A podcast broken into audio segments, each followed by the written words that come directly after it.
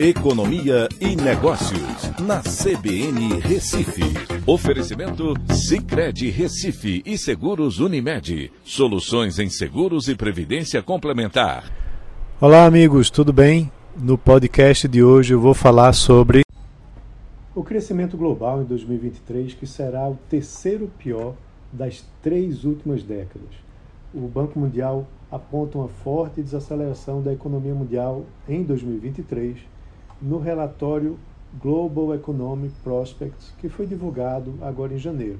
A previsão do crescimento global caiu de 3% em junho do ano passado, o último relatório deles, para 1,7%.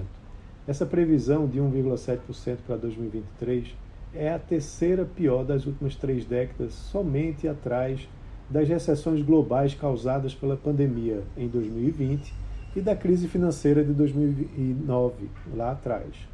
Em 2024, porém, o resultado vai ser melhor. As previsões para as principais locomotivas da economia mundial também são preocupantes. Os Estados Unidos tiveram seu crescimento revisado de 2,4% para 0,5%. A zona do euro de 1,9% para 0%. A China de 5,2% para 4,3%.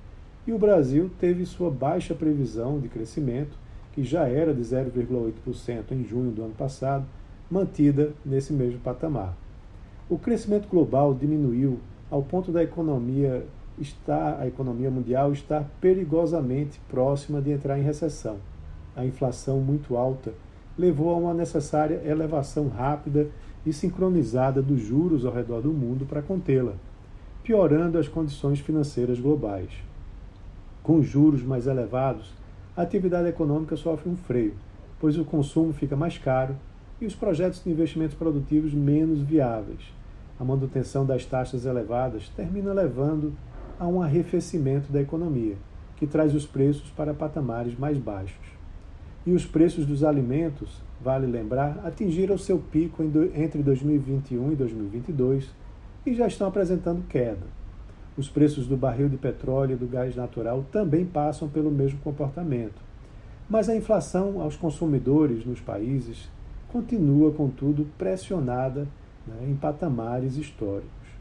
Por conta disso, os países continuarão praticando taxas de juros mais elevadas até que os preços cedam e a inflação retorne a níveis mais aceitáveis. Quando isso ocorrer, as condições macroeconômicas tendem a melhorar, através de reduções nas taxas de juros dos bancos centrais. Então é isso. Um abraço a todos e até a próxima.